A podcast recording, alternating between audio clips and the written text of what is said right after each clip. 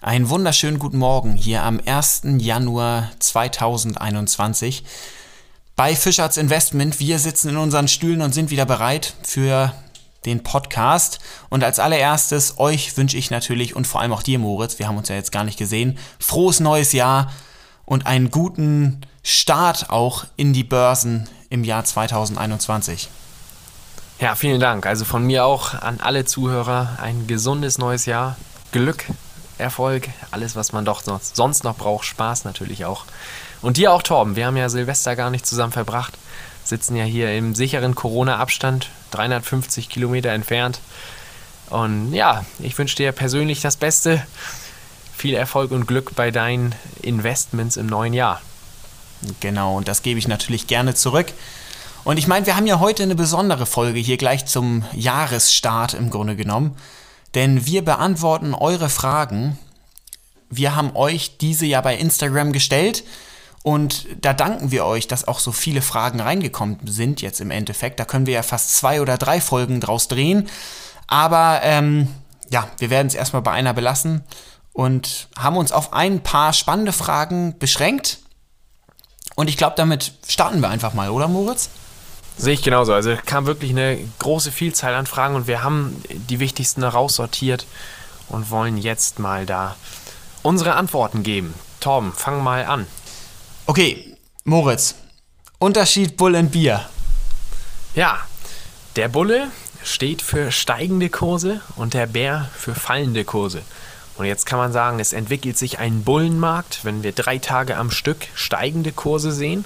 Und es gibt den Bärenmarkt, wenn wir die fallenden Kurse drei Tage am Stück sehen. Und dann kämpfen immer die Bullen gegen die Bären.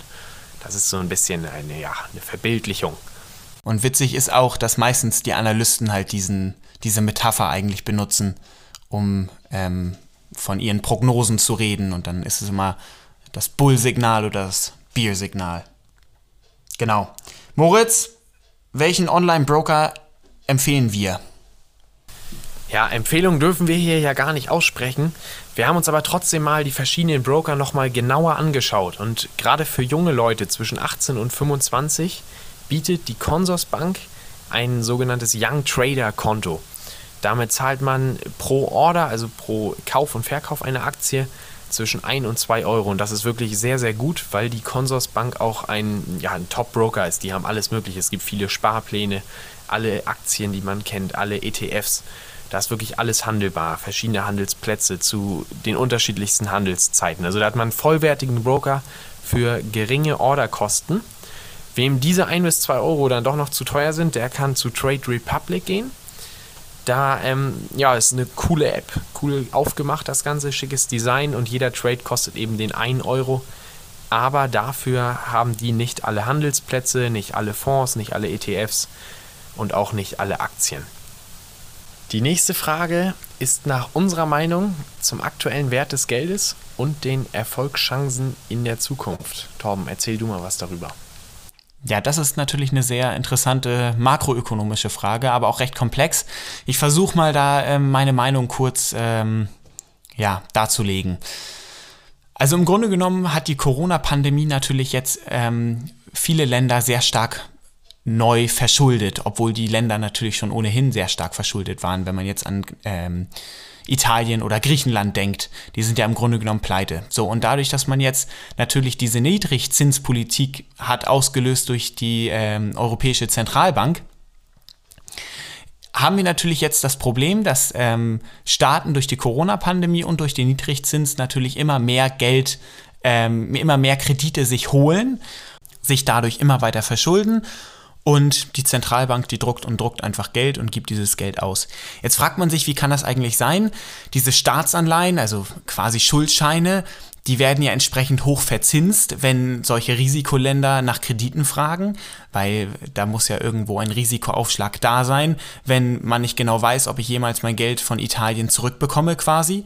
So, und das passiert halt nicht, weil die Zentralbank weiterhin die ähm, künstlich den Zins der Anleihen niedrig hält, um so zu verhindern, dass der Leitzins sich erhöht. Und damit können sich alle Länder fröhlich weiter verschulden. Und genau das Gleiche müssen die jetzt natürlich auch mit Unternehmensanleihen machen. Deswegen kaufen die auch jetzt ganz viele Unternehmensanleihen, retten damit natürlich sämtliche Schrottunternehmen, weil sonst würden die ganzen Investoren ja in Unternehmensanleihen flüchten, weil die werden ja deutlich höher verzinst. So, und deswegen zahlt die EZB auch entsprechend viel Geld, um, um äh, ja, Unternehmensanleihen aufzukaufen. Und das ist eine Minusrechnung in beiden Hinsichten. Da investiert im Allgemeinen keiner. Wer will schon italienische Staatsanleihen mit 0,5% Verzinsung, wenn es eigentlich sicher ist, dass man das Geld nie wieder zurückbekommt? Die Zentralbank druckt und druckt also Geld. Und das führt dazu, dass wenn die Corona-Pandemie jetzt nicht im nächsten halben Jahr irgendwie so ein bisschen zurückgeht, ähm, dass wir dann in der Eurozone sechsmal so viel Zentralbankgeld im Umlauf haben wie vor dem Beginn der Finanzkrise im Sommer 2008. Das sagt das Handelsblatt dazu. Ja, und eigentlich soll die Niedrigzinsphase die Weltwirtschaft stärken und die Länder so ein bisschen aus dem Schuldenchaos wieder rausholen. Denn günstiges Geld bringt Investitionen und dadurch den Wirtschaftsaufschwung und dann langfristig natürlich die Steuern für den Staatshaushalt. Aber das funktioniert nicht, weil die Unternehmen das Geld nicht brauchen.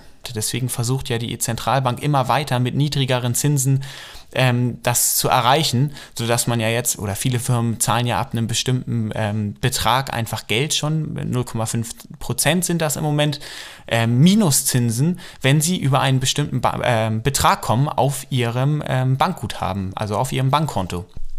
Die Unternehmen brauchen einfach nicht das Geld, weil zum einen wissen sie nicht, wo sie investieren sollen, jetzt vor allem nicht in der Corona-Pandemie. Und ähm, zum Zweiten ist es so, dass heutzutage einfach keine großen Summen mehr gebraucht werden, also nicht mehr so viel Geld, um entsprechende Innovation zu fördern und zu erschaffen.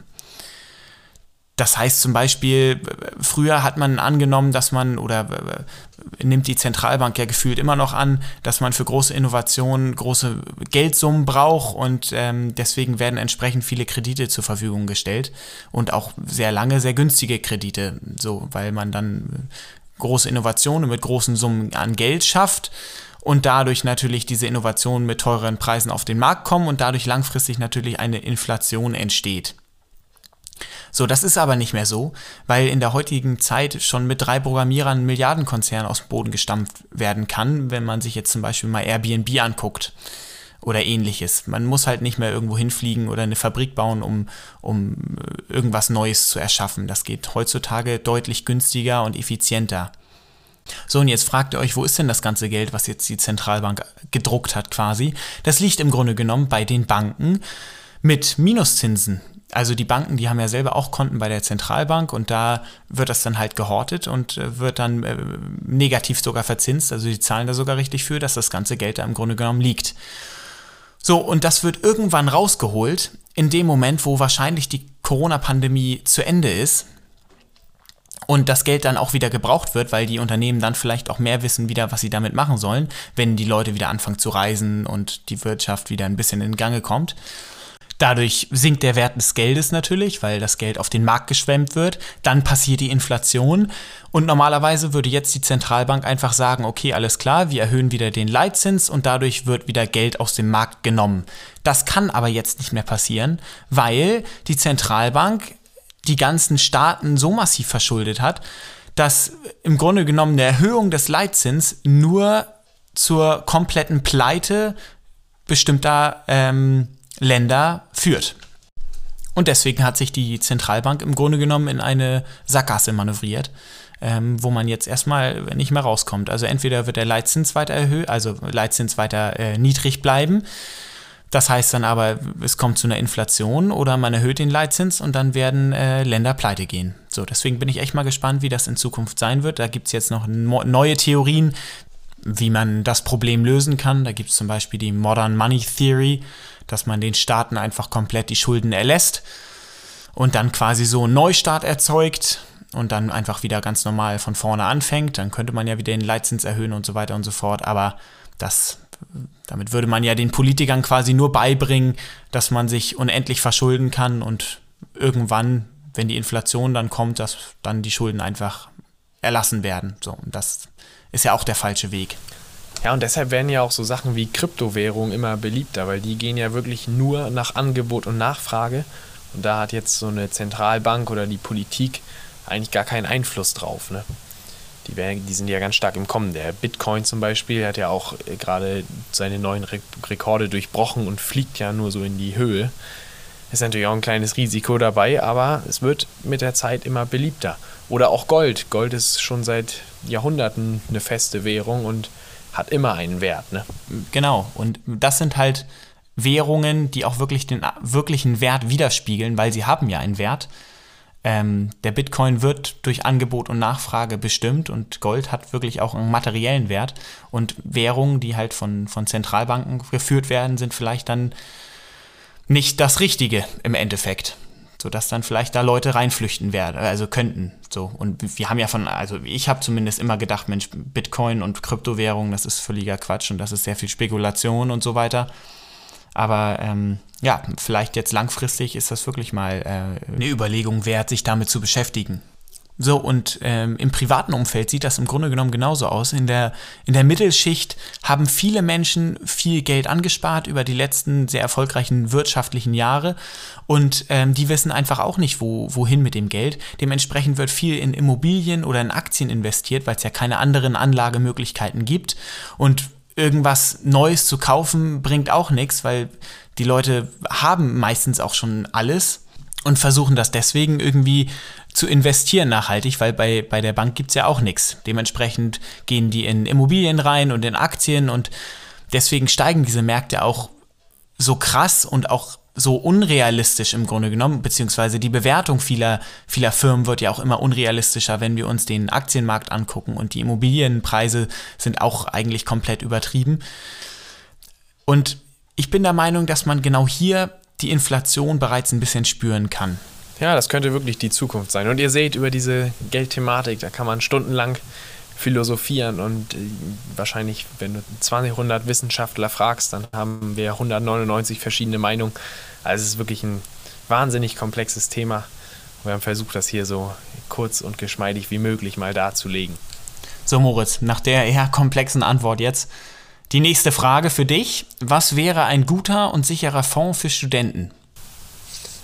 Ja, für Studenten würden wir oder haben wir auch im Portfolio den MSCI World ETF. Der hat natürlich eine sehr, sehr gute Streuung mit mehr als 1600 Aktien, die da drin sind, aus über 23 Ländern. Und da sind dann die also Unternehmen aus den größten Industrienationen drin. Wer das noch ein bisschen weiter ähm, diversifizieren möchte, der kann sich auch diesen MSCI World All Country World ETF kaufen. Da sind dann auch noch Schwellenländer dabei, also auch die wichtigsten Unternehmen aus Asien, Lateinamerika, Afrika oder Osteuropa. Und insgesamt dann über 2400 Aktien aus 47 Ländern. Also das ist dann wirklich sehr, sehr breit gefächert, spiegelt die Weltwirtschaft wieder und ist ja bombensicher, kann man kaum sagen, weil wenn wirklich mal eine Bombe irgendwo einschlägt, dann haben wir natürlich ein Problem. Aber damit ist man auf jeden Fall sehr, sehr gut diversifiziert. Wenn ein Unternehmen da mal pleite geht, dann macht sich das gar nicht so bemerkbar, weil man ja noch dann 2399 andere hat. Genau. Aber so Pandemien wie die Corona-Krise hat der Fonds natürlich jetzt auch mitgemacht, ist klar, weil das eine Weltwirtschaftskrise ist und da wird natürlich ein Weltwirtschaftsfonds nicht fröhlich weiter steigen. Also überall ein Risiko und empfehlen tun wir natürlich gar nichts. Moritz, vielleicht noch eine weitere Frage für dich. Wie bestimmt man den besten Zeitpunkt für den Kauf einer Aktie? Ja, davon sollte man sich am besten gleich verabschieden, dass man ja denkt, man kann den besten Zeitpunkt für Verkauf und Kauf rausfinden. Das wird niemand schaffen. Ich meine, wenn man das sehr, sehr oft versucht, den Markt da perfekt zu timen, dann wird man es vielleicht mal schaffen, aber in der Regel wird man öfter falsch liegen, als man richtig liegt und damit dann auf Dauer Geld verdienen. Es gibt auch keinen Beweis dafür, dass Chartanalysen funktionieren, also dass man sich nur den Kurs anguckt und dann verschiedene Kursbilder. Das mag zwar ganz kurzfristig mal funktionieren, aber langfristig gibt es dafür keine Beweise. Von daher sage ich, wenn man davon überzeugt ist, dass man ein Unternehmen mit einem guten Geschäftsmodell hat, was auch immer mehr Kunden, immer mehr Umsatz generieren wird, dann sollte man das kaufen und auch nicht zu lange zögern. Es ist natürlich schön, wenn es mal einen Kursrückgang dann von 10 oder 20 Prozent mal gab. Dann kann man da wirklich zuschlagen. Ansonsten aber auch nicht immer auf so einen Rückgang hoffen. Der kommt nicht immer. Ich gucke mir da gerade mal diesen Chart von Amazon oder Tesla in den letzten 10, 20 Jahren an. Das ging eigentlich relativ stetig nach oben. Ansonsten verkaufen würde ich, wenn man zufrieden ist mit seiner Rendite oder wenn man auch nicht mehr an das Unternehmen glaubt oder auch bessere Chancen in anderen Unternehmen sieht. Man sollte da jetzt nicht sich so Regeln setzen, wenn es 5% sinkt, dann bloß verkaufen, weil es noch weiter sinkt. Das ist alles unberechenbar. Man kann nie sagen, wie eine Aktie steigen wird und wie die noch sinken wird. Das kommt ja ganz auf Angebot und Nachfrage an. Genau, und hier können wir vielleicht auch anknüpfen an eine andere Frage, die noch gestellt wurde. Und zwar, also wie wir unsere Kaufentscheidungen treffen. So, und da hat Moritz eigentlich schon recht viel gesagt. Wir gucken natürlich immer uns vor allem den wichtigen K äh, Indikator an, den äh, KGV, Kurs-Gewinn-Verhältnis, ähm, gucken uns dann in den vergleichbaren, also in der Branche um nach anderen Unternehmen, vergleichen das dann, gucken, inwieweit ähm, die günstig ist die Aktie oder eben nicht. Und äh, gucken uns natürlich an, ob die Firma auch Gewinne macht. Ähm, denn das ist immer interessant, auch mal zu schauen, wie viel Gewinn hat die Aktie gemacht und wie viel, ähm, wie ist die Aktie in dem entsprechenden Jahr gestiegen.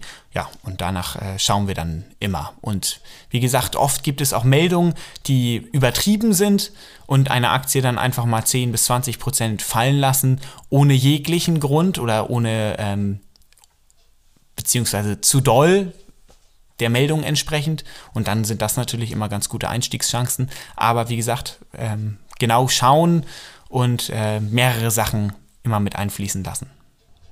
Gut, Moritz, dann haben wir noch eine Frage, die mehr persönlich ist. Warte, ich schau mal. Hier. Ähm, wie sehen eure Portfolios aus? Prozentaufteilung. Willst du anfangen? Ja, fange ich gerne an. Ich habe mir das heute Mittag nämlich mal genau aufschlüsseln lassen, das Ganze. Da gibt es ein ganz cooles Programm dafür. Kostenlos ist Portfolio Performance. Ich mache jetzt keine Werbung dafür, aber das ist auf jeden Fall sehr, sehr hilfreich. Ich habe zurzeit in meinem Depot 15% ETFs und 85% Aktien. Die Aktien, die ich habe, sind alle breit aufgestellt. Also es gibt keine Aktie, die da über 10% von meinem Gesamtdepotwert ausmacht. Die meisten liegen so zwischen 3% und 7%.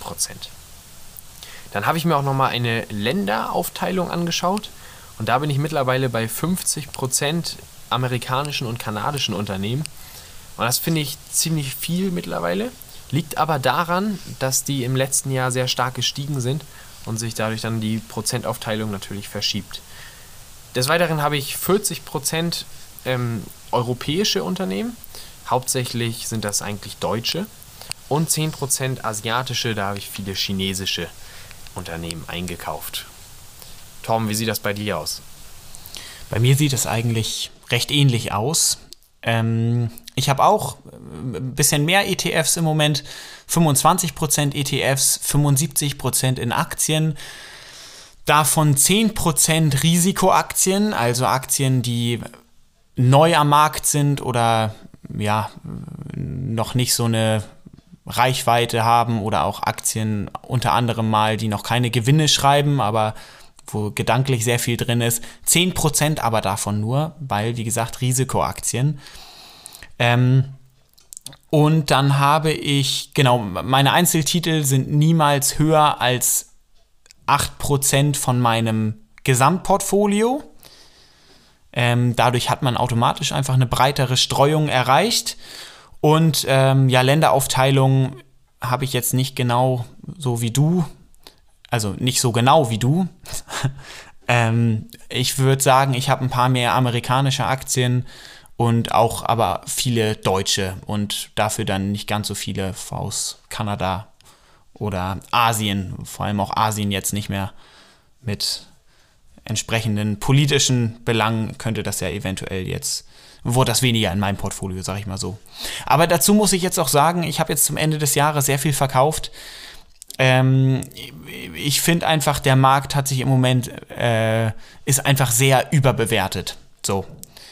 Dass Aktien immer weiter steigen, wenn wenn die Unternehmen im Grunde genommen wenige Gewinne machen, ähm, sehe ich irgendwie nicht ganz so. Deswegen bin ich jetzt eher vorsichtig und habe deswegen, ähm, ja, bin, ich glaube, mit fast 40 Prozent äh, bin ich, stehe ich an der Seitenlinie quasi. Ja, und ich würde an dieser Stelle gerne nochmal sagen, dass diese Risikostreuung bei Aktien sehr wichtig ist. Also man sollte wirklich nicht nur alles auf eine Karte setzen, sondern sich breit aufstellen in Branchen technisch gesehen und auch äh, auf jeden Fall ländertechnisch. Also wie du hast ja gesagt, Asien ist zurzeit ein bisschen riskant, weil die chinesische Regierung da ein bisschen Druck ausübt auf ihre Unternehmen und deshalb ist das gut, wenn man da auch nur einen geringen Teil drin hat und das nicht sein halbes Portfolio ausmacht. Ja, hast du die Wirecard-Doku gesehen, Moritz? Nee, die schaue ich mir aber noch an. Dieses Jahr werde ich schaffen. Ja, da war nämlich jemand, da war ein Rentner, der hat seine komplette Rente in Wirecard gesetzt. Fast 75.000 Euro. Glaube ich, waren das. Ich bin mir nicht mehr ganz sicher. Aber ein ziemlich hoher Betrag und dann ist Wirecard auf Null gegangen. Das war seine einzige Aktie. Er dachte, das ist ein deutsches, gutes Unternehmen und auch im DAX.